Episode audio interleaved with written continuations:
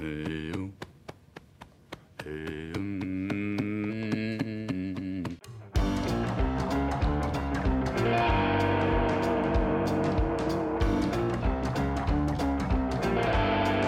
começando mais um PrimoCast, o podcast oficial do Primo Rico. No programa de hoje vamos falar sobre esse momento de alta histórica na Bolsa Brasileira. Será que a gente está passando pelo famoso bull market? Será que a Bolsa vai chegar a 300 mil pontos? Tá na hora de se preparar para a crise? Vamos falar de tudo isso com nossos convidados especialistas. Vamos começar aqui né, agradecendo o homem que... o Richard Rittenband, o homem que faz tudo ao contrário do que a capa da Verde está dizendo. E aí, Primo, tudo bem? E aí, pessoal, tudo jóia? Depende, né? A gente sabe, né, que indicador de sentimento, nem sempre a manada está errada, ela vai estar errada quando ela tem muito a perder, né, nas grandes reversões. Então, Uhum. e esse estudo da- das capas da, da Veja são bem emblemáticos, né? A gente teve algumas, né, que saíram aí recentemente, né? Tivemos algumas, inclusive, você é uma grande fonte de inspiração nas palestras que a gente dá do Primo, que a gente sempre mostra as capas da revista da Veja lá, não é mesmo? E, aliás, vocês já perceberam a similaridade do Richard em todos os podcasts que ele participa com a gente? Ele começa falando assim, ó, tipo, uma parada bem devagarinho, assim, ó. Daqui a pouco ele tá dando show, balançando o braço, rasgando a camisa e batendo. É, cara, é isso aí. E temos também a nossa convidada especial, Betina Roxo, que prefere outros podcasts sobre investimentos. Fale mais sobre isso. Que mentira! Não, é que as outras pessoas me convidam, me dão Ah. camiseta, fazem Ah, super é questão. Miguel, tá ligado? Miguelzinha. Inclusive, hoje ganhei uma camiseta do Monkey Stocks. Olha lá, eu também ganhei uma camisa do Monkey Stocks aqui. Você acredita que eu já ganhei camisa do Monkey Stocks, tá- só não ganha do primo? Porque o Kaique, ele tá há um ano falando que tá fazendo e não faz Só essa ele parada. tem. Muito bom, então sigamos na torcida esperando a nossa camiseta chegar. E estamos também com Marcelo Aleme, criador do perfil Monkey Stocks e da carteira do Macaco Zé, que, diz de passagem, está entre os maiores rendimentos do Brasil em 2019. Muito obrigado, cara. Obrigado, obrigado pelo convite. Sou fã aqui do, do podcast do né, PrimoCast, da Betina e do Richard também. Muito bom. E qual que é o segredo aí pra ter uma carteira vencedora como essa, cara? Ah, pra quem segue, é, Muito estudo? segredo. Não, é macumba mesmo. Puta. Bom, então vamos lá.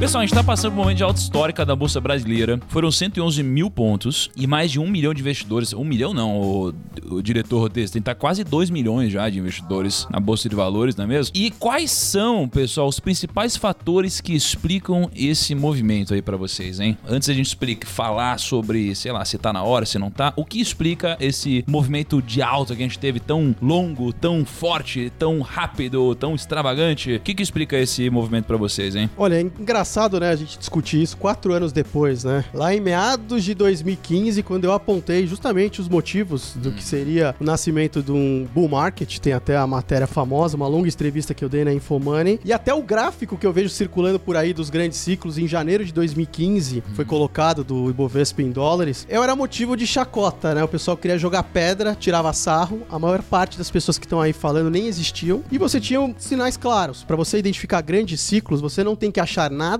e você não tem que prever nada. Você simplesmente tem que se permitir a ouvir a própria expressão do mercado e a própria expressão da economia. Quais eram esses sinais de diferentes horizontes de tempo? Porque você tem que olhar sinais de longo prazo, médio, curto e curtíssimo prazo. Ah, lá para meados de 2015, começo de 2016, você tinha um sinal de longo prazo que a valoração no Brasil, ou seja, se você fosse olhar a margem de segurança das, do preço que estava em relação ao valor das empresas brasileiras, estava muito barato. Fato, estava muito abaixo do que deveria valer. Segundo ponto, uma informação de médio prazo. Os indicadores antecedentes econômicos. Deixa, de- deixa eu só, só te ajudar complementando aqui, ó. O, o Richard, ele tem uma, uma filosofia de investimentos que ele acaba dividindo tudo em quatro camadas, né, Richard? Quando a gente tá falando de grandes ciclos, né? E aí, uma das camadas é a valoração, a outra é o indicador de sentimento, a outra é Indicadores antecedentes econômicos e a ação, e a ação dos preços. É o Visa. É o Visa. E aí, cada camada dessa indica pro Richard algo, ou seja, se essa camada tá positiva ou se tá negativa, ou seja, se o mercado está barato ou caro, enfim, se o mercado está subindo ou descendo. Né? Então, vamos dividir essas quatro camadas. Valoração. O que, que é a valoração exatamente? É você pegar métricas de, de valuation e você verificar e comparar lá o preço que está sendo negociado no mercado em relação ao valor e ver se tem uma margem de segurança. É um- uma valoração básica, né? Que é pra ver se o mercado, de uma forma geral, ele tá caro ou barato. É isso, que essa camada diz. Exatamente, a gente quer ver os extremos, se o mercado tá muito caro ou muito barato. Bom, tava muito barato, muito Uhum. barato.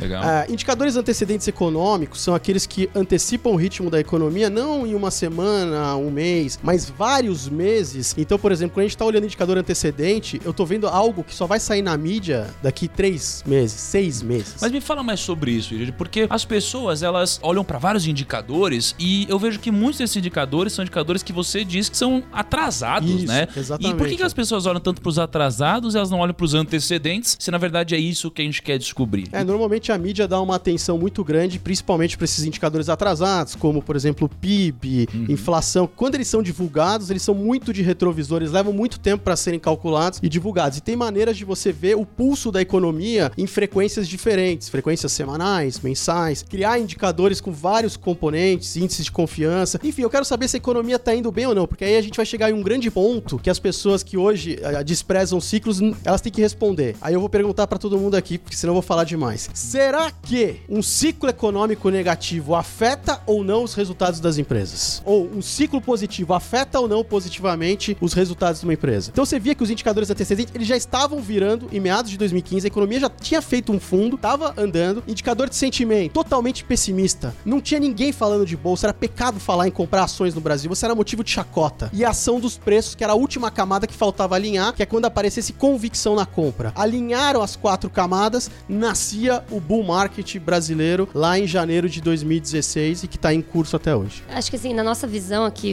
falando como XP, né? Eu nem me apresentei direito no, no podcast, mas eu sou analista de ações da XP. São três principais motivos que a gente acha que impulsionaram essa alta da bolsa e que, inclusive, são os mesmos motivos que a gente vê essa alta continuando pra frente. Então, juros mais baixos por mais tempo, crescimento acelerando, mesmo que de maneira gradual, e as reformas estruturais acontecendo. Então, a partir do momento que a gente começou a ver, dois anos atrás, né, a inflação ancorada, é, expectativa em relação ao futuro econômico do Brasil mais clara, né, depois que a gente passou por muitos Ó, anos de rapidinho, crise. a- eu acho que o grande, a grande genialidade está em você simplificar coisas complexas ou que às vezes pra você já estão simples, tá? Então vamos simplificar mais ainda o que você tá falando, tá? Tá. Você falou assim, ó, juros baixos por mais tempo. Você falou reformas, que que é? Como que é? Não, é, vou, expli vou explicar, vamos calma. Vamos, vamos explicar tudo isso aqui com uma linguagem super mega blaster acessível a todos que estão nos ouvindo. Porque nos ouvindo a gente tem bilionários, a gente tem gestores, investidores e tem gente que nunca investiu na vida, né? Então vamos tentar Exatamente. democratizar a parada. O ponto é o seguinte: dois anos atrás, ou até três anos atrás, Uhum. vamos voltar mais um pouco, a gente tinha juros 14% ao ano. Então, era mais simples, de certa forma, investir em ativos atrelados a juros que já te rendiam lá aqueles 1% mais ou menos ao mês e que era muito mais fácil, você não precisava pesquisar várias coisas para aumentar sua rentabilidade. Conforme a economia foi se estabilizando, né, a inflação mais controlada, a perspectiva de crescimento melhorando, isso aconteceu muito durante o, o governo do Temer, né? Depois a gente teve toda em 2018, tiveram as eleições que geraram um pouco de incerteza também, porque a dívida do Brasil muito alta. Mas enfim, todos essas, esses índices econômicos melhores ajudaram para que a taxa de juros começasse a cair. Claro que também, é, com uma crise acentuada, a atividade estava mais fraca, porque os juros têm tudo a ver com inflação, né? Então, os juros, querendo ou não, é uma medida que ajuda a conter a inflação.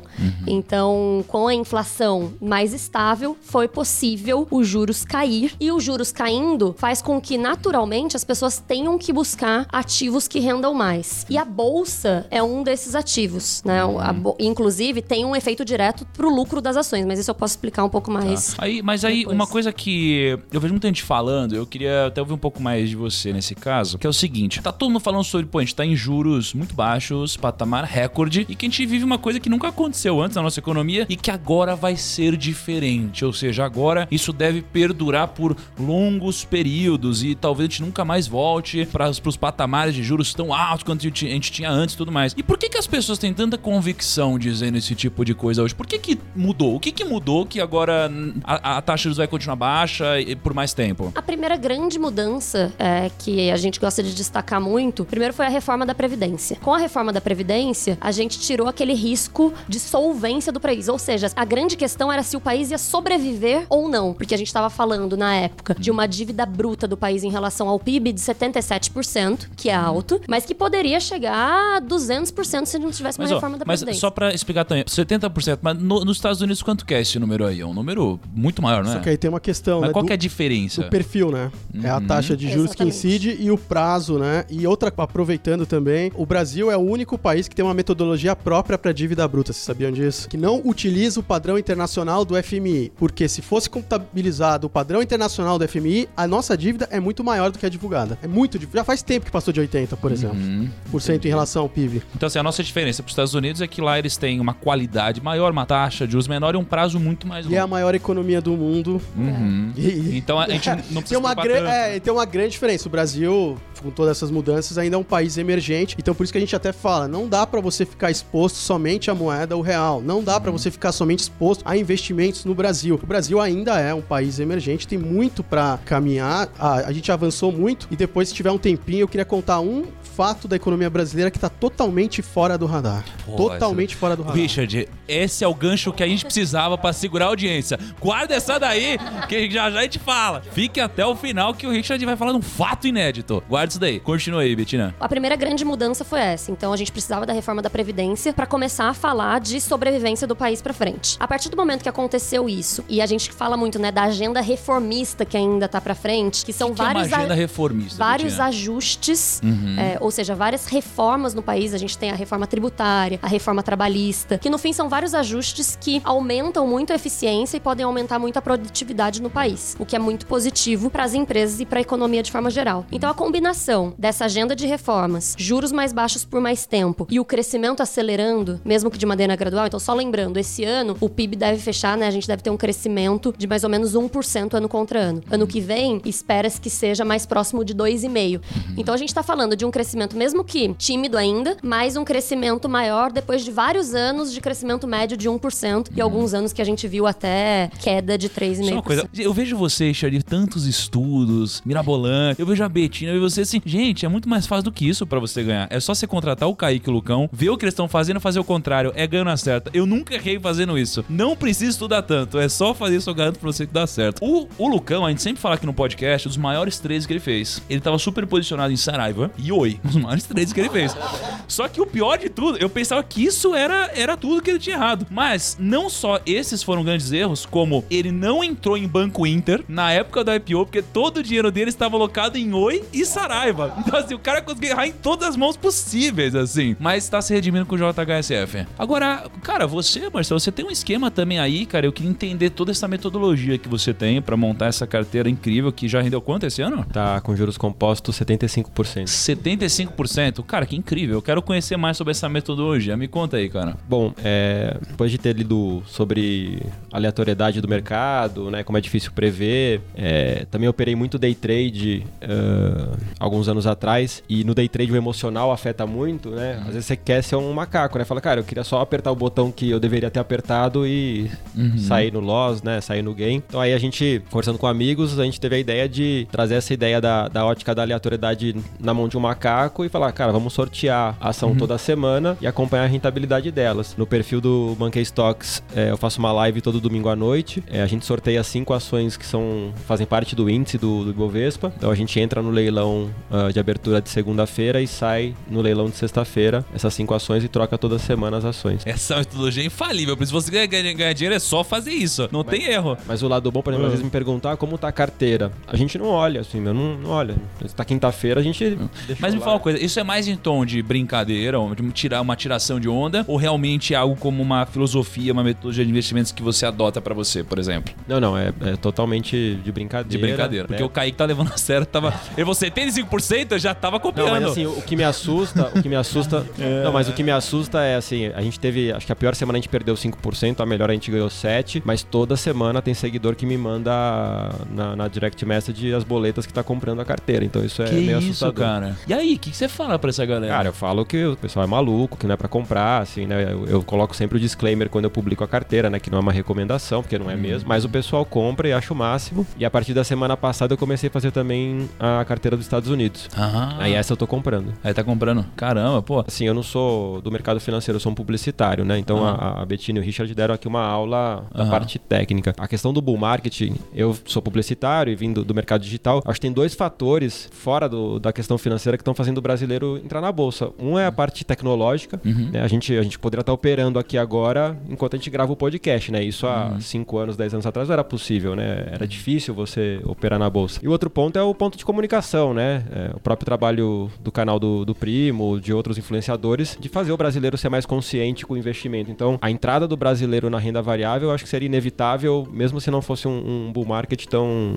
tão descarado, né? Então, acho que Uhum. Entendi. se o bull market veio porque veio esse pessoal, o pessoal veio por causa do bull market, acho que é uma resposta que a gente nunca vai ter, né? Mas Eu, acho que era um eu- eu concordo bastante com o que você falou em relação a, cara, eu acho que mesmo se a gente não tivesse um bull market, a gente, a gente estaria vendo provavelmente um número muito grande de pessoas entrando na bolsa. E até saiu um estudo lá, foi você que compartilhou? Te- Teve algum perfil que compartilhou assim, a faixa etária das pessoas que entraram na bolsa, né? E a faixa etária, acho que de 25 anos a 30, alguma coisa assim, multiplicou em 8 vezes. Ou seja, foi a faixa etária que mais multiplicou, né? E essa é a faixa etária das pessoas que mais seguem canais no YouTube e tudo mais, né? Então, realmente eu vejo um efeito muito grande disso, mas o bull market acaba trazendo muita gente também, porque a galera quer ficar rica rápido, entendeu? Se inspira nos outros e tal. E acho que é até um gancho legal pro Richard aqui, porque eu vejo o Richard falando muito sobre skin da game. Eu falo muito sobre skin da game. Só que tem um pouco de um conceito detur... Eles deturparam talvez um pouco do conceito de skin da game, né, Richard? O que, que você tem pra dizer, cara? Foi, infelizmente, né, um conceito que procurei trazer para o país, até antes do próprio livro Uhum. ter sido publicado em inglês e português, né, o Skin the Game, arriscando a própria pele, do Nassim Taleb. E as pessoas acham que se você compra ação,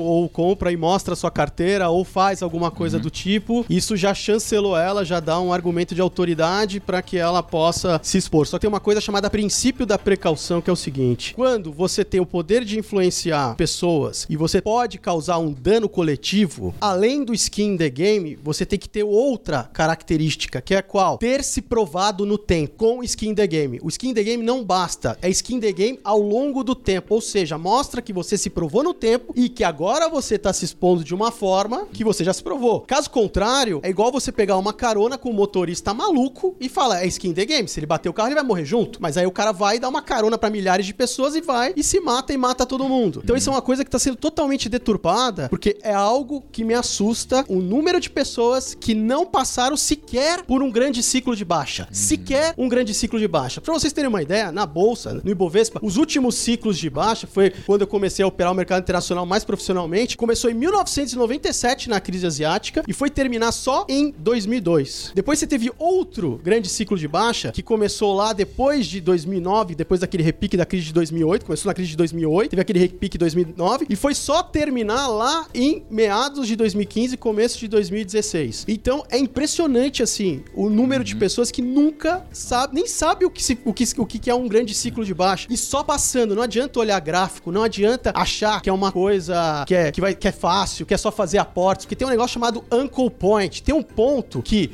ah, eu vou fazendo aporte, ok, maravilha. Só que pode ter um ponto que você tem um imprevisto, você tem um problema familiar, um problema de saúde, um divórcio, você é forçado a liquidar suas posições ali, ou por medo, ou porque realmente não tem escolha. Empresas que desaparecem no meio do caminho, empresas que fecham o capital. Outra, se fosse tão fácil, quantos fundos de investimento em ações que tem aí 30 anos, então? É, você vê pouco histórico de fundo de antes de 2008, né? Exatamente, porque eles mudam de nome, eles vão quebrando e vão mudando de nome. Porque o que vende fundo muitas vezes é performance, né, velho? Então, assim, É.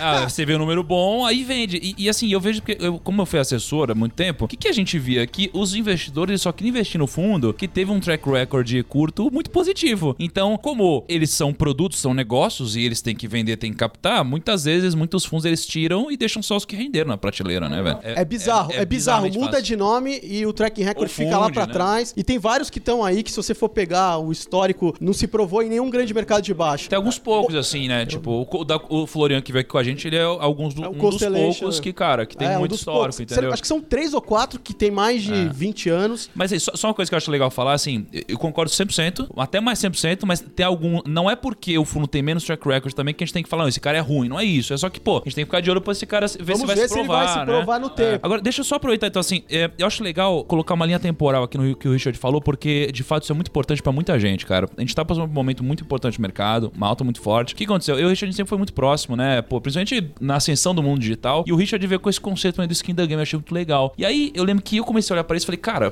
pô, eu faço isso daqui, eu tô no mercado há muito tempo e eu preciso mostrar pras pessoas porque eu passei a exigir o skin da game das pessoas que eu seguia, dos gurus que eu seguia, né? E aí eu comecei a colocar o meu skin da game na prática pras pessoas verem isso. Então a gente começou o Mobilhão, né? Que pros pessoas que não conhecem é um quadro que todo mês a gente aporta um dinheiro. E aí foi passando o tempo, sei lá, a gente tem mais de dois anos já do quadro. E aí muita gente começou, começou a entrar agora no mundo digital e falou, cara, eu preciso de argumento de autoridade. E aí eu começou a usar o argumento do skin da game. Então a galera, ah, vou aportar agora X dinheiro. Pum, agora eu sou skin da game. Então você tem que confiar em mim porque eu sou skin da É, game. exatamente. E, e, assim, eu acho que é melhor a pessoa fazer isso do que não fazer, mas o que o Shot falou é verdade, né? A gente tem que olhar pra pessoa com skin da game e ver se ela se provou com o tempo também. Com o tempo, ele é um filtro natural, né, Richard, que vai acabar deixando muita gente extinta Isso é um ponto mercado, importante. né? Skin the Game não é pra tomar melhores decisões. É um filtro natural dos sistemas pra expurgar aquilo que não funciona, a quem toma decisões ruins. Aí, ah, o Marcel tava falando um ponto importante da, da bolsa, mas um- uma coisa além das capas de revista, eu peguei e li todas as reportagens dos últimos 70 anos pra ver, né, a- as características. É impressionante, pena que eu não trouxe aqui. Tem uma da Veja de 50 e poucos anos atrás. Vocês desacreditam o nível elevado,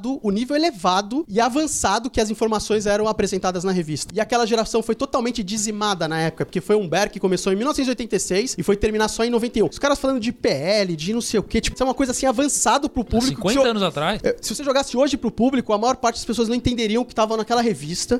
E é, é impressionante. E, e- e lembrando também da tecnologia, eu sou de um tempo que tinha um, não sei se vocês lembram, de um portal chamado Patagon. Patagon foi um dos primeiros home brokers, que foi até vendido por ah, acho que 500 milhões de dólares há milhões de anos atrás, no começo da bolha da internet, e depois desapareceu. E era justamente isso, era a facilidade de comprar. Você já tinha os home brokers, você já tinha trade ao vivo, você já tinha tudo. O ponto que eu quero chegar é o seguinte: o mercado financeiro ele tem uma prática muito ruim, que é ele apaga o passado dele de tempos em tempos. Então você acha que essa geração é mais preparada, aí você vai ver que os caras que eram mais preparados ficaram pelo caminho. Você vai ver de tecnologia também, era avançadíssimo, proporcionalmente na época, a facilidade. Principalmente eu lembro entre ano 2000, 99 e 2000, era muito fácil comprar, assim, porque era a chegada dos primeiros home brokers, etc. Então, assim, não- a gente acha que as coisas mudaram, mas elas não mudaram. É, é muito. legal ver essa notícia porque isso daí mostra pra gente o seguinte: que mesmo tendo um grau de informação tão profundo, tão legal, tão positivo assim pras pessoas, ainda assim elas não sobreviveram ao tempo. Isso mostra que não é o nosso lado racional, não é ter conhecimento sobre, né? É o que o seu lado é, é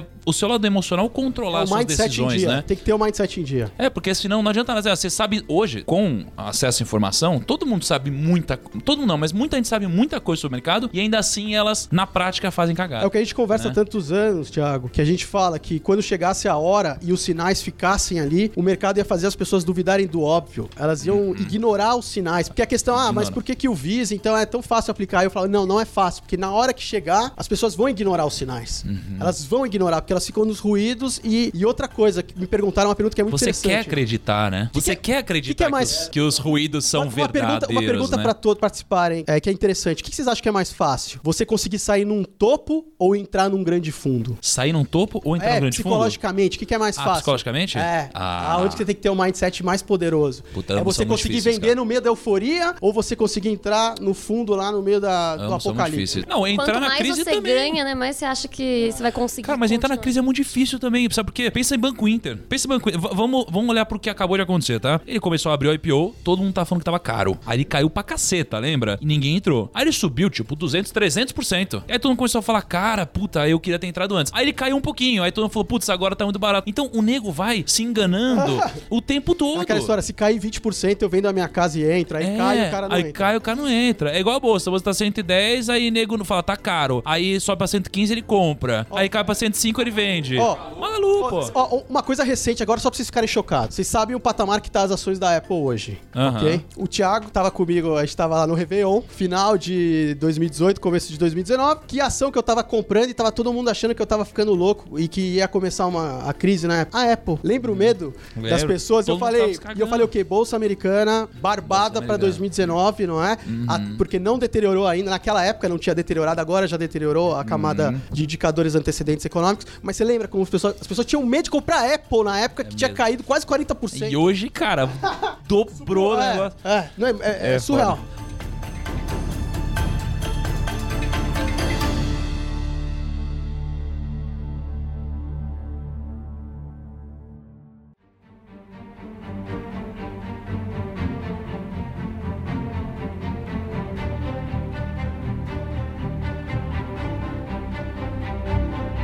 Eu, separei uma coisa que é pra simplificar pros primos e pra gente até debater que acho que vai agregar muito pros primos, que é o seguinte: eu peguei algumas coisas que eu vi o Richard postando na internet, algumas coisas que eu vi o Breda postando, outros gestores, eu também, o Hugo, a gente juntou tudo aqui e a gente separou em, cara, o que que acontece quando a bolsa tá barata e o que acontece quando a bolsa tá cara. Então, olha só. E aí vamos, falar aqui vamos ver se vocês concordam ou discordam, tá? Primeiro, grau de confiança das pessoas. Capa de revista. Esse aqui é um, um- um inicial que esse aqui vem do Richard. Capa de revista. Mesmo Vamos bolsa- Quando a capa da revista tá super positiva, mega positiva, geralmente a bolsa está cara. Geralmente é isso que acontece. Está come cara ou caminhando para ficar cara. E quando tá tão falando de crise, é exatamente o contrário, porque esse grau de otimismo ele acaba refletindo um pouco nos preços das coisas, né? Essa aqui é massa. Quantidade de IPOs. Quantidade de IPOs. Pode ver. Os IPOs, gente, as empresas elas querem lançar o seu IPO geralmente quando a bolsa está alta, porque eles vão vender suas ações por preços muito mais altos. Então tem uma chuva de IPOs quando os mercados estão bombando e quando o mercado tá lá embaixo ninguém quer fazer IPO. Pra vocês terem uma ideia, em 2000, só fazendo um parêntese, tem até no livro Exuberância Irracional do, do Schiller, teve um IPO que no mesmo dia a ação subiu 150%. Scott. Imagina? No mesmo 150? dia. 150%. É, cara, essas coisas aí. E depois, adivinha o que aconteceu com essa empresa? Não existe aí mais. já né? era.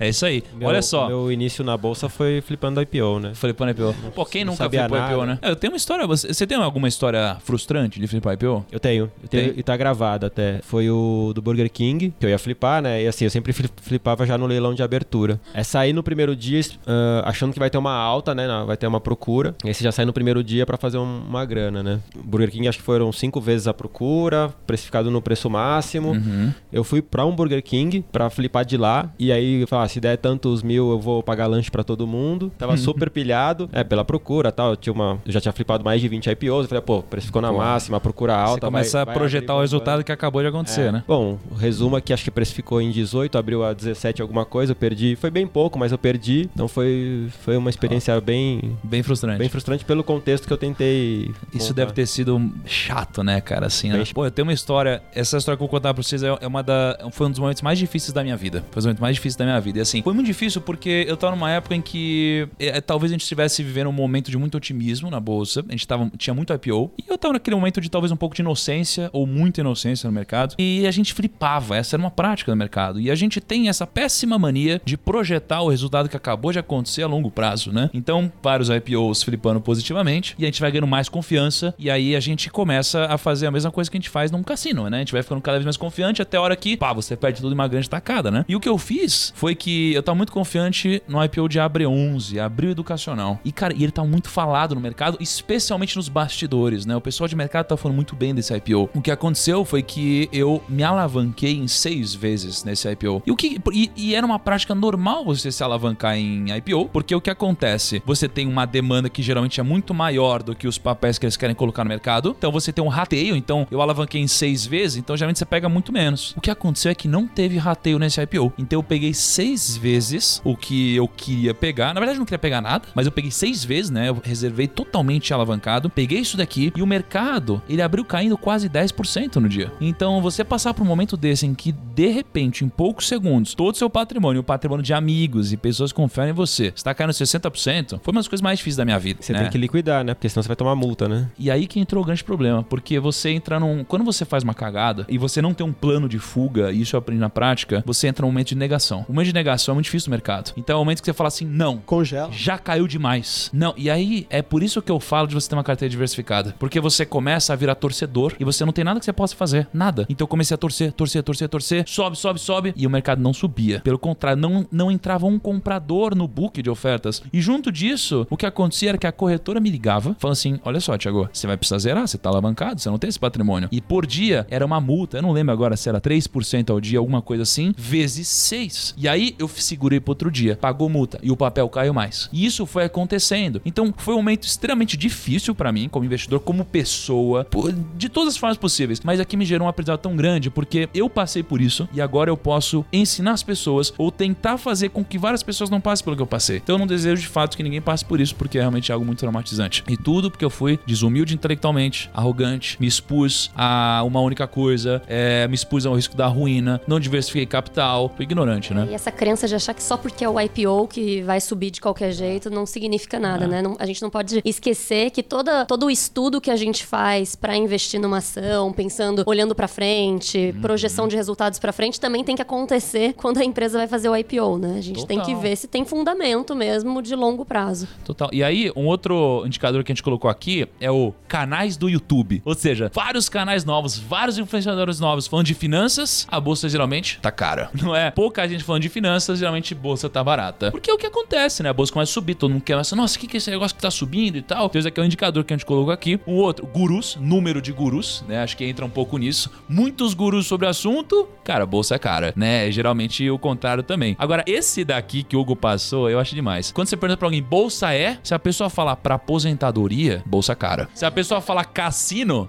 bolsa barata. Porque quando a galera tá perdendo dinheiro, todo mundo, começa falar, ah, bolsa é cassino. Então isso aqui é um baita indicador. Vocês concordam com esse último aqui? Assim, de uma... Obviamente, não é cravado na pedra, mas vocês sentem isso daqui acontecendo? O que, que vocês acham? Ah, porque isso é muito comum, né, nos ciclos, né? Depois da bolsa subindo vários anos seguidos, começa a surgir a- os filhos da alta buy and hold. Aí o cara fala, ah, eu sou buy and hold. Mas quanto tempo você tá já fazendo buy and hold, meu amigo? Ah, três anos.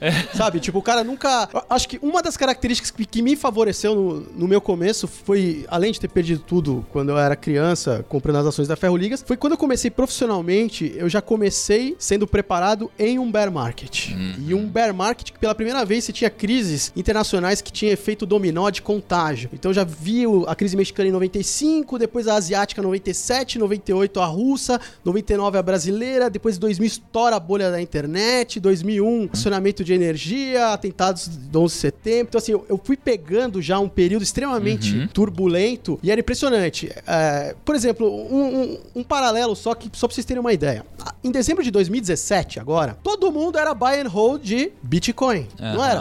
Ah, eu compro, eu vendo, se cair eu vendo a minha casa, eu vendo a minha calça e compro, que não sei o que, é barato, não sei o que lá. Aí fala assim, ó, meu amigo, fala, na época, né, eu falei, ó, é, uma, é melhor você não ficar defensivo. Ah, você tá maluco, não sei o que, igual fazem com ações. Aí começa a cair, vem um bear market em 2018 no, no Bitcoin, desaparece todo mundo. Por exemplo, agora, o Bitcoin tá num grande mercado de alta, só que em estágios iniciais. Ele teve a primeira perna de alta, que foi lá de 3 mil a 14 mil dólares, agora tá desde junho em correção, numa etapa final. Aí eu pergunto, cadê os buy and holds? Cadeira. Sumiram, só que em junho, lembra? Os eufóricos não voltaram com tudo? Compra Bitcoin, em menos de 48 horas vai desaparecer. Cadê esses caras? Eles desaparecem. E isso acontece em todas as classes de ativo. Por exemplo, outra classe de ativo que eu gosto de operar muito, commodities. Meu Deus do céu. Tem, os- tem os momentos ali de, de commodities emblemáticas que também aparecem os buy and hold. E buy and hold commodity já mostra que o cara não sabe nem do que tá falando. É totalmente hit and run, né? Você tem que pegar movimentos é, mais curtos e não ficar comprando. Mas assim, o que eu quero dizer é assim, basta a bolsa subir que surgem os buy and holds. Basta um grande mercado de baixa vir, todos eles vão desaparecendo. Aí o cara fala: "Ah, não, eu desisti, tive que vender, tive que". Outra coisa que eu fiz nessas revistas foi procurar todas as pessoas que são citadas nas matérias pra ver se elas continuam na bolsa. Tem um cara emblemático, que é o Sr. Igor, que é da capa da Isto É o É. carequinha? É o carequinha jogando dinheiro pra cima, que é um físico. Vê se ele tá na bolsa hoje em dia. Dentro da revista ainda tem uma família jogando notas de 100 reais pra cima no sofá. Ah, essa aí. Essa cena. E aí tem a mulher, a velhinha contando: Olha, eu sou buy and hold e já tô pegando o dinheiro da vizinha e dos amigos aqui pra operar, porque a bolsa, não sei o que, eu tô com minha carteira, tá ganhando tudo. Vai ver se essa senhora tá na bolsa ainda. Então, uma coisa que me chamou a atenção nesse ciclo que eu achei um absurdo: tem influencers que estão literalmente criticando e tirando o sarro de Warren Buffett. Tem E influencer o Ray Dalio? que tá tirando sarro do Ray Dalio. O cara que tem três anos de bolsa querendo tirar sarro do Warren Buffett. Um cara que se provou no tempo porque ele mantém caixa. Ele é humilde perante a incerteza. E outra, não tem como replicar o modelo do Warren Buffett. Ele tem uma seguradora, ele recebe os prêmios ali, vai pingando na conta dele. Ele- Então, assim, as pessoas às vezes querem transferir, né? a- a- cu- replicar aquilo que não tem como ser replicado. Mas eu fiquei buy and hold, por exemplo, o Brasil, desde o final de 2015 até recentemente, quando comecei a adotar uma posição mais tática e defensiva. E simplesmente não vendendo tudo, mas aumentando um pouco o meu percentual de caixa. Tem que respeitar os grandes ciclos. Tem momentos que você vai ficar mais defensivo e tem momentos que você pode ter um portfólio mais agressivo. E como o Thiago sempre fala, você não pode se limitar a uma gaveta só de classe de ativo. Você tem que ter um portfólio global, com diversas classes de ativo, a diversificação e também o mundo, explorar mercados globais. Senão você não tem a menor chance. Por exemplo, nesse momento agora, de desequilíbrios globais, você tem que ter uma gaveta que aparece de tempos em tempos, que é a gaveta reserva de valor. Tem lá ouro e Bitcoin. Por exemplo, uma coisa que tá fora do radar antes, depois eu vou falar até do, do Brasil mais tarde, se der tempo. Mas, ninguém. Você viu alguém comentando que o Banco Central americano vai injetar mais 500 bilhões de dólares até o fim do ano? Você tá vendo isso sendo alardeado? Você sabe o que isso significa? Isso é uma crise de liquidez gravíssima que tá acontecendo no mercado interbancário americano. Você tá vendo isso na mídia? Você vê alguém divulgando isso? É gravíssimo. Tá tendo uma crise de liquidez no mercado interbancário chinês. Você tá vendo uma notícia desse tipo? Você tem um problema seríssimo no crédito privado nos Estados Unidos. Tem um problema no crédito privado, na liquidez aqui do Brasil também. Então, isso que eu falo, esses são os sinais. Só que os sinais, a gente fica, né, a gente perde muito foco nos ruídos. Mas é só pra dar um, um exemplo pros primos que a economia e o mercado, ele se expressa pra nós. Como diria o livro da arte da guerra do Sun Tzu, não basta ter um bom ouvido pra ouvir o som do trovão. Não basta ter um bom ouvido pra ouvir o som do trovão. Você pode ser surdo, mas como a velocidade da luz e do som são diferentes, você vai ver o relâmpago, você sabe que tá vindo, né? O som. Esse é o mercado. Ele fala com você. Só que as pessoas de tempos em tempos, elas ignoram. E só esse exemplo que eu dei das pessoas perdendo a humildade, se tornando arrogantes, a ponto de criticar um cara como Warren Buffett, pra mim, se isso É, é, isso sinal de bolsa cara, eu não sei o que é. É, e, só, e aí o que você falou vai muito bem com o nosso livro de ouro aqui da crise, que ó, diversificação da maioria. Quando tem muitas pessoas com 100% em bolsa, bolsa cara. Quando tem gente com pouco em bolsa, bolsa barata. Isso daqui faz sentido que você falou também. Agora, eu queria mudar um pouco de assunto aqui. Eu queria perguntar pra Betina aqui o seguinte. Betina, tem um- uma polêmica rolando aí e que você vai precisar tomar um partido. Vevar ou Magalu? tá todo mundo falando. Essa eu quero saber. Vevar ou Magalu? E ó, observando, Vevar é Vevar, não é Viva 3. Porque todo mundo começa a portar Viva 3 achando que é Vivar, mas. Não, só Ah. antes de falar sobre isso, só queria fazer um, um ponto aqui pro que o Richard falou. É que assim, é, eu acho que a gente ainda tá no começo de um ciclo muito positivo. Mas tem alguns pontos que a gente tem que levar em consideração. Que o caminho não é linear. Então tem muitas, muitas altas e baixas nesse processo. E por isso também é muito importante você ter uma diversificação não só dos próprios ativos do, do seu país, como em outros países também. Mas assim, eu acho que tem muita gente falando sobre bolsa e essa euforia crescendo, mas a gente tá no começo desse processo ainda, né? A gente tá vendo agora. Esperamos que sim, né? Não, é, e a gente tá vendo agora esse fosse. movimento. Então, assim, naturalmente, as pessoas têm que começar a Mas falar o mais ponto é de que o, Bra- o Brasil não é uma ilha. Se, quando você tem uma sincronia Não, de pro- você tem certeza, sincronia de problemas certeza. na economia global que tá acontecendo, por exemplo, as métricas de valoração do mercado norte-americano, tem umas que já ultrapassaram 2000 do estouro da bolha da internet. Indicadores antecedentes deteriorados, tem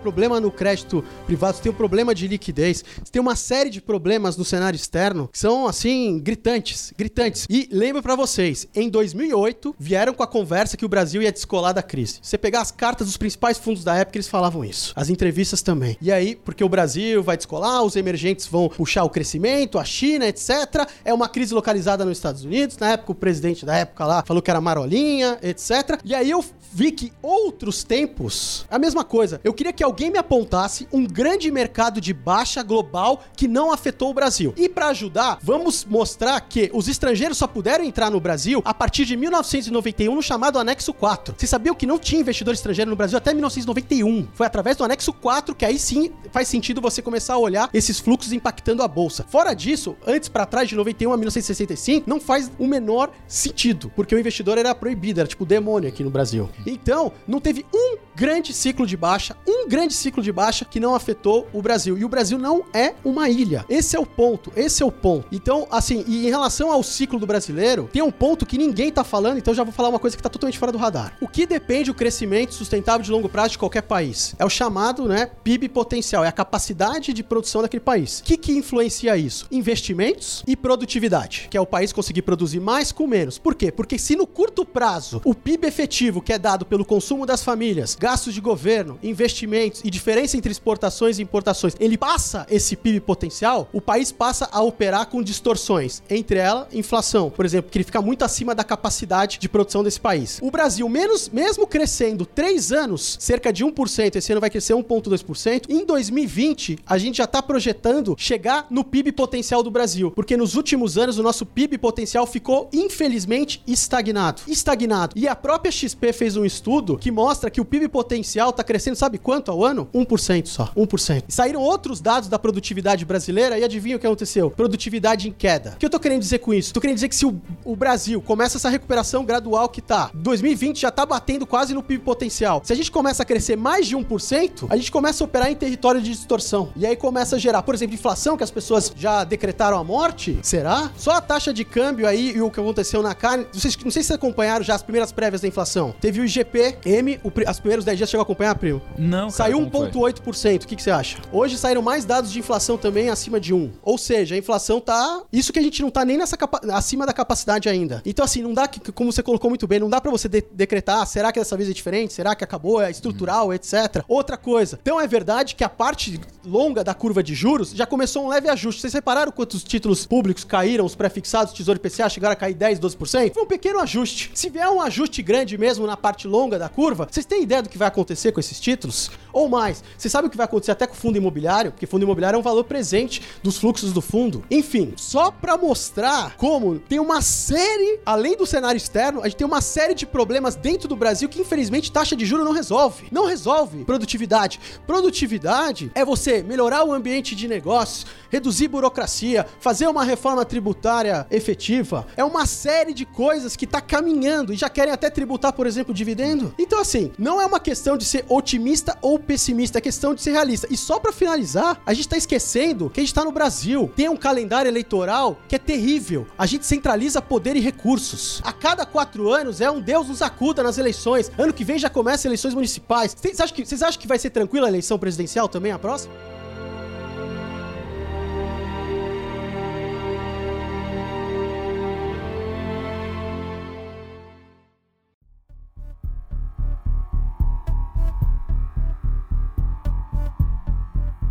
Como que tá a sua carteira hoje, Monkey Stocks? O rendimento ou a carteira? Não, não. Quais são os cinco... São cinco ativos, né? São. É... Quais são... Porque assim, tem que respeitar, velho. Não, Quais- mas eu ia falar, Ah. pra complementar o que o Richard falou, cara, Você tem certeza É que só- você vai querer complementar isso? é só. Você tem certeza? É, não. só, é só fazer. Não, o Richard tava espumando aqui agora do meu lado, tá? Foi com medo. Não, mas, cara, é só fazer macumba domingo à noite que não Que tem, não- não tem erro. estresse, cara. Ah, esse é o Calma. segredo. Ó, tá B2W, B2W, CSN, CSN, Cirela, Cirela JBS e Santander. E Santander. Inclusive, a gente deu compra em CCN ontem. Aí, eu tô te Ah, falando, viu? é lá. macumba essa parada. Pô, mas, Betina, olhando então pro negócio, pra empresa, pro business, como você pode passar, de certa forma, quase que um passo a passo, ou como que você olha, qual é a sua metodologia pra olhar para o negócio, pra uma ação, pra analisar uma empresa, pra saber se é uma boa empresa ou não? Porque, independente se o mercado tá num ótimo momento pra entrar, se tá num péssimo momento, etc., vamos olhar pro negócio, né? Inclusive, a gente viu também momentos que a bolsa não estava tão boa, que a economia estava patinando e algumas empresas crescendo lucro, né? A Renner é um exemplo disso. Sim. Então, é muito importante olhar especificamente cada papel, né? Cada Sim. empresa. E o que eu gosto de falar é que é basicamente um trabalho investigativo. Então, não só entender o que, que a empresa faz, mas o setor que ela está inserida e tentar entender também qual que é a dinâmica, o que está acontecendo. Por exemplo, a gente está vendo um momento de tecnologia, inovação muito acelerada. Alguns negócios acabam se ve- beneficiando muito e outros não. Então, entender, acho que isso até nessa, nessa mudança de mais investidores e mais pessoas com opinião, é um negócio que, para você entrar, você não pode só aceitar a opinião de alguém, né? Você tem que também saber o que você espera desse setor. É porque o dinheiro é seu, né? É, o dinheiro é seu e também porque é muitas vezes um, um qualitativo, né? Um, um tema que não tem uma resposta. E até porque, muitas vezes, os maiores retornos, eles estão diretamente ligados a você ter uma tese de investimentos que ela vai contra a maioria também, né? Então, assim, todo mundo que acertou grandes movimentos, geralmente, pensa, se a pessoa que compra na crise, ela compra contra a maioria. É. Aí A pessoa que compra, sei lá, o Banco Ito no IPO, compra o Magazine Luiza, compra o JHSF, geralmente você compra contra a maioria. Por isso que é legal você é diferente do consenso, sua tese, né? É. Mas é, é uma análise assim investigativa para você entender. A gente faz, né, no o time de análise de ações, a gente tem modelos para as empresas, que a gente coloca as premissas, os números para projetar os resultados dessa empresa para frente, ou seja, qual vai ser a receita, qual vai ser o lucro, qual vai ser a geração de caixa, para a gente conseguir chegar num valor para essa empresa. A partir Tá. dessas projeções, Mas me- bom, pega um exemplo aí pra gente falar sobre alguma empresa específica aí. vamos pegar a JBS, que é a minha queridinha. JBS aí, né? Aliás, puta. já perdeu- É, enquanto alguns perdem, né? Enquanto alguns choram, outros vendem lenço. Porque a Betina, pelo que eu lembro, o quanto que foi o qual mesmo? Não, ela, ela tá subindo 100% no ano. Aí, viu? é, no acumulado. É que assim, esse curto Ela tá prazo pra agora. você. Esse curto prazo teve bastante pressão. Mas, de novo, né? Investir em bolsa, em Não, ações mas é Então- mas vamos olhar pra JBS, porque a dúvida é a seguinte: você tá falando, ah, a gente vai pegar.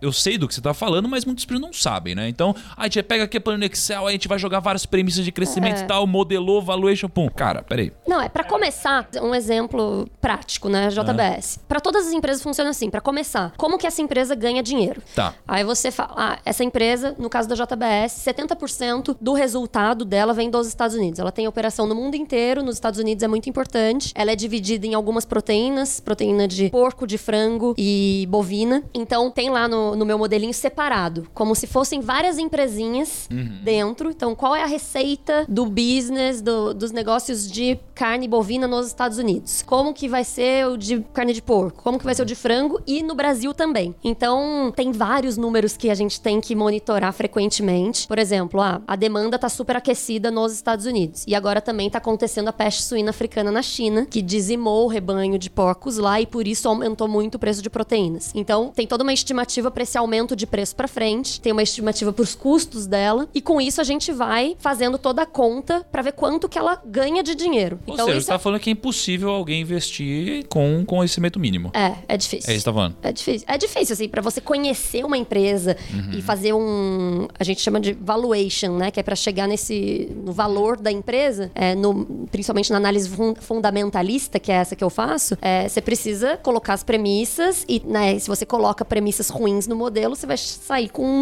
Uhum. um número ruim. Então é um trabalho bem profundo. Tanto que o, o nosso time de análise tem é, sete analistas e cada um é responsável por uma- um ou mais setores, justamente pra gente fazer essa divisão, né? Eu hoje sou responsável por alimentos e bebidas, por exemplo. Mas tem um, um time grande pra fazer essa, Tá. essa conta. Então, vamos lá. Então, se a gente fosse falar pro como ele faz, primeiro, entende como que a empresa ganha dinheiro, e aí você vai colocar essas linhas de negócio da empresa no Excel, alguma coisa assim. Você vai projetar o crescimento disso daqui, aí você vai jogar a margem que essa empresa tem e vai trazer valor presente. Isso, Mais ou menos assim. É mais ou menos assim. E aí, pra quem trabalha em outras coisas, e claro, não tem esse tempo de fazer uma análise, montar um Excel, um modelo, etc. Acho que é o mesmo, o mesmo ponto inicial, entender o que a empresa faz, entender o setor dela, pra você um conhecimento mínimo pra poder argumentar contra o que eu, por exemplo, falo. Então, ah, nossa, a Betina ainda tá com recomendação de compra da JBS. Ah, mas eu não acredito mais nesse ciclo de alta de proteínas. Então, aí você consegue contra-argumentar o que eu tô dizendo, né? Então, no fim, não tem muita saída. O investidor e o, analista tem que conhecer o que a empresa faz e como que tá a dinâmica do setor dela. né? Legal. Um ponto que eu, que eu falo pra bastante seguidor quando vem me perguntar, não sei se vocês concordam, é, por exemplo, tem um médico falar, ah, quero começar na bolsa. É muito mais fácil para um médico entender sobre plano de saúde do que sobre petróleo. Então eu falo pra eles, cara, olha o seu setor, qual das seguradoras te paga em dia, você sabe que é organizada, que o sistema funciona, já é um bom indicador pra você começar a olhar essa empresa, né? Do que o cara querer saber sobre commodities, saber sobre petróleo Sim. e, e falar. Não, "Vou você tem razão, Petrobras." porque às vezes o, o médico, eu já vi isso aí, o médico começa a investir, aí o cara vai comprar Petrobras, Vale, Itaú. Fala, Cara, mas e Fleury, Qualicorp, Hermes Pardini, Aliar e o caramba, né? Você conhece tão bem sobre o seu setor, é como eu falar do setor financeiro. Eu tô inserido dentro desse mercado, é muito mais fácil, né? É, e um outro bom jeito também é que é, tem análises de pessoas né, qualificadas para fazer essas análises que dá para você aprender também e se inteirar. Por exemplo, as análises que eu e o meu time fazemos são gratuitas e dá para você aprender mais, né? Então é muito importante sempre aprender antes, entender para investir especificamente Show. em alguma ação. É, qual que é a hora de falar assim, cara, a casa vai cair, eu preciso vender tudo? Qual que é a hora do, do botão de eject, assim, o red button, assim, qual que é? Eu já tenho a resposta, tá? Mas enfim. Então, primeiro, não tem um método pre- preditivo, você tem que ter um método não preditivo, são sinais do mercado. Quando as camadas se alinharem, são horizontes de tempo com informações diferentes apontando para a mesma coisa, isso é um sinal forte. Só que isso vai te dar o time que vai acontecer naquele segundo ou não? Não, mas está na iminência daquilo, então você tem que, além de adotar uma postura mais do, do que defensiva, você começa a alterar até a forma como você vai fazer a sua alocação para fazer essa transição para o grande ciclo de baixa. Então, por exemplo, como é que é o desfecho mercado muito caro, indicadores antecedentes se deteriorando, euforia, negligência, a gestão de riscos. Isso a gente tem, tem visto bastante, tanto no, ah, no exterior e no Brasil já tem vários sinais, vários sinais. Não sei se vocês acompanharam a turma que comprou direito de subscrição de cota de fundo imobiliário, achando que era a própria cota do fundo imobiliário. Nossa, total. Quando começa começa a confundir código de ação, como o Thiago falou várias vezes aí da Vivara, aí da Via Varejo. E aí você tem outro sinal, que é o sinal de curtíssimo prazo, que é a ação dos preços, que é quando aparecer convicção na venda em meio à seletividade do movimento. Quer dizer o quê? Quer dizer que o índice continua subindo forte, mas nem todas as empresas estão fazendo novas máximas. Elas não acompanham mais. Isso chama-se seletividade. E além disso, começa a aparecer convicção na venda, começa a ter grandes quedas com muito volume, sabe? O pessoal realmente é, convicto que tá na queda. Aí você tem todas as camadas alinhadas. Aí, pra vocês terem uma ideia, a última vez que o modelo Visa teve um alinhamento de camadas para um, uma transição para um bear market foi em dezembro de 2007. Dezembro de 2007. Imagina o que eu aguentei. Tudo bem que os Estados Unidos já vinha caindo e se deteriorando, mas imagina o que eu aguentei no Brasil até maio de 2008. Todo mundo, ah não, alavancado, batia no peito. Você é um dinossauro, Richard, você já era, cara. Eu alavanco 20 vezes, eu rasgo dinheiro, eu não sou não sei o que, você não sei o que lá. Cadê esses caras agora? Infelizmente, meu, infelizmente, desapareceram. Quando tem, tem um alinhamento, é a hora que você fala, pra mim acabou, sabe? Parou de tocar, a, sabe assim, eu não vou esperar parar de tocar a música, sabe? Igual aquela dança da cadeira lá. Eu já vou estar tá bem esperto ali pra. Quem tá nessas grandes reversões, você tem que ter um mindset em dia, porque o mercado te faz duvidar do óbvio e você tem que ter uma força mental tão grande para você se descolar da manada e deixar de ser um animal gregário que anda em bando como ser humano. Isso é para poucos. Poucas pessoas vão ter essa força mental. Por isso que eu fiz até um post no meu Instagram e perguntei: cadê os, os onde estavam os eufóricos de hoje lá em 2015? Cadê os caras? Eles nem existiam, porra. Alguns nem existiam, né? Uhum. E os outros? Então, assim, não é fácil você. Assim, mas você não, você não quer caçar nada, simplesmente você tá respeitando aquilo que a, a expressão da economia, a expressão do mercado tá te mostrando. Momentos de você tá mais agressivo e momentos de você tá mais defensivo. De deixa eu adicionar uma coisa aqui que eu acho que é importante, porque eu tô imaginando a pele do primo que tá ouvindo aqui e tem níveis diferentes de conhecimento técnico das pessoas que estão nos ouvindo aqui. E, cara, na maioria das pessoas que estão nos ouvindo agora, eu tenho convicção que eles estão pensando assim, ó, cara, fudeu. Eu nunca vou conseguir ser um bom investidor. Né? Eu, te, eu tenho certeza que tem muita gente pensando assim, cara, a Betina falou todo modelo tal, eu não me sinto capaz de fazer isso, vou ter que seguir os relatórios da Betina. E o que o Rich tá falando, caralho, eu não entendi metade do que ele tá falando tal. Meu Deus, eu, eu tô ferrado. Então, assim, o que que, o que que eu tenho a dizer para pros primos? Existe uma metodologia que ela nunca falha. Ela nunca falha, mas você também nunca vai ser o melhor investidor do mundo, óbvio, porque, cara, tem muita gente que tá o dia inteiro trabalhando com isso. O seu trabalho não é esse, mas você também nunca vai ser o pior. Então, mas eu tenho certeza que você vai estar no quartil dos melhores fazendo isso. Que é o seguinte, cara, eu não sei exatamente o que fazer, então diversifica a sua carteira de investimentos, né? E só que diversificar por si só é, não é uma coisa que vai te trazer um resultado no longo prazo. Diversificar e rebalancear a sua carteira e manter a humildade de que você não sabe tudo é, vai te fazer ser um vencedor no longo prazo. Então, cara, eu não sei exatamente quanto colocar aqui. Faz assim, cara. Bota 25% em ações do Brasil, 25% em caixa ou investimentos de renda fixa que você possa resgatar a qualquer momento, 25% em fundo imobiliário e 25% em investimentos internacionais. E aí, quando tem uma crise, pô,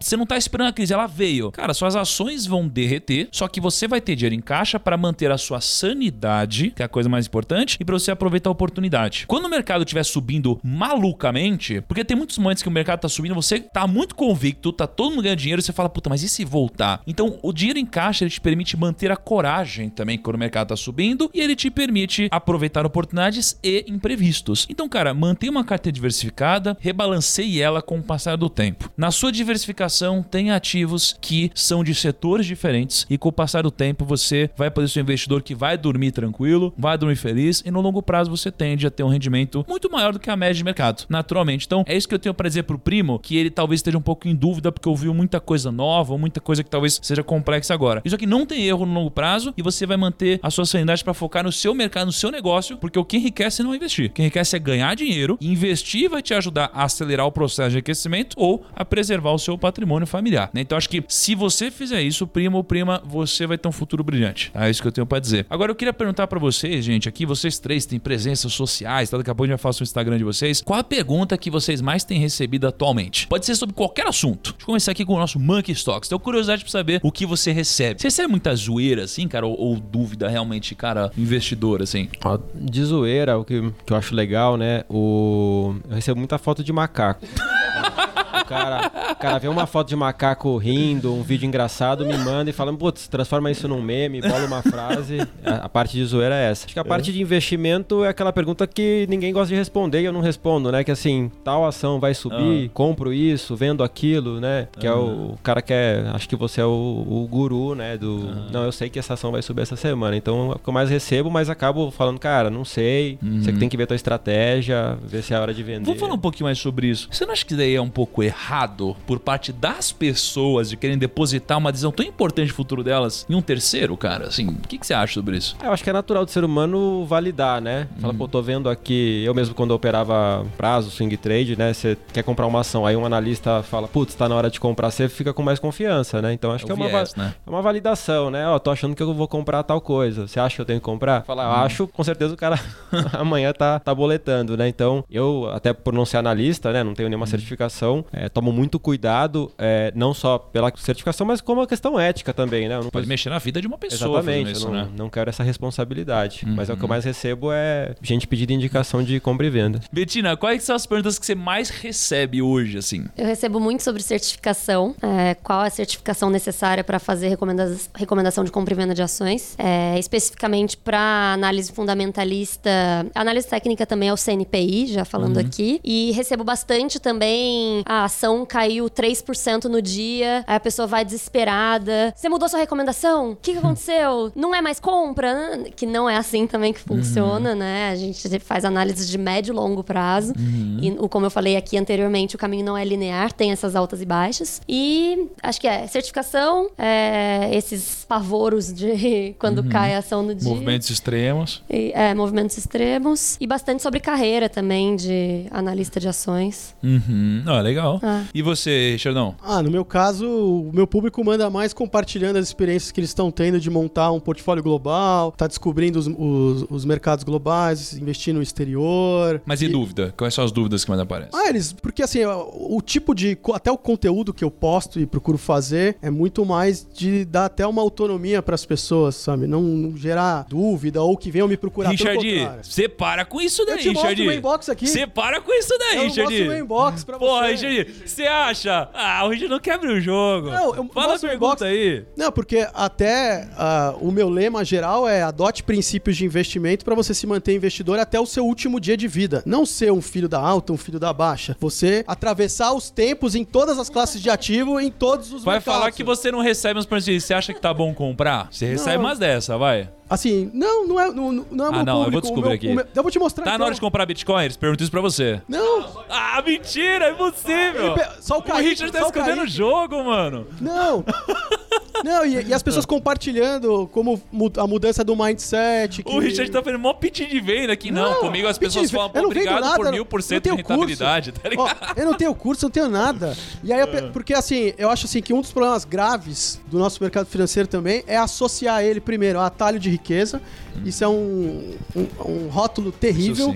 Terrível. E também a ostentação, sabe? Uhum. Mostrar assim, ah, não, eu fico rico, eu quero isso, eu quero aquilo, ou é farra, festa. Não. Mercado financeiro é preservação de capital e família. Esse é o mercado Tem um financeiro. nicho em que- É você atravessar os tempos. É, imagina se cada família brasileira, os frutos do trabalho e empreendedorismo das gerações, fosse se acumulando de geração em geração. Como meu avô sempre falou, cada geração tem que ficar mais forte. Então, o mercado financeiro, o investimento, não é uma coisa engraçada. Não é uma coisa, ah, legal e tal. Não é. É preservação de capital, é família. O Thiago colocou muito bem. Aonde que você vai dar o seu salto na vida é a sua criação de riqueza. É o seu trabalho, é o seu empreendedorismo. Agora, investir é para você perpetuar isso, sobreviver e estando vivo, você vai pegar as grandes oportunidades que o mercado tem para oferecer. Então, assim, no meu perfil, com esse discurso, que é, é, é o que eu faço, as pessoas vêm mais para compartilhar as experiências pessoais delas. Não tem, ainda bem, pessoa que fala, ah, vai subir tal ação, vai, não tem essa, não tem espaço para isso. não tem entendi. espaço para isso. Então, realmente é mais a pessoa falando, olha, agora eu tô me expondo da forma correta, durmo tranquilo, não perco mais noites de sono, é, concordo com você, mercado para mim é família, eu tenho filhos, eu tenho isso, eu quero que cada geração fique mais forte. Eu não quero entrar em oba-oba e também não quero entrar em cair em momentos de pânico. Imagina a, Bet a Betinha descrevendo que uma simples variação de ações, como os caras ficam surtados. Quer dizer o quê? É aquela frase, né? Ou você opera o mercado ou o mercado opera você. O cara que vai procurar alguém porque tá caindo 3%, ele já tá sendo operado pelo mercado. Esse cara já é um passageiro da agonia. Ele já não tem chance. Então, assim, no meu caso, então, específico mesmo, é mais histórias familiares compartilhadas no inbox do que dica de investimento, até porque não é algo que. Se o, se o cara me perguntasse, ele ia receber até uma resposta Entendi. atravessada. É incrível. E, cara, como faz pra te encontrar aqui, Monkey Stocks? Arroba Monkey Stocks no Instagram. E, Richardão, como que a gente encontra? No meu Instagram, arroba Ritemband. Não é, é só Ritemband? Só Ritemband. Olha lá, caraca. E, Betina, é Purple? No meu Instagram, Betina Roxo. Um T e roxo com X. Betina roxo com T e um X. É isso aí. Então tamo junto, obrigado pela audiência de você. Até a próxima segunda-feira e tchau!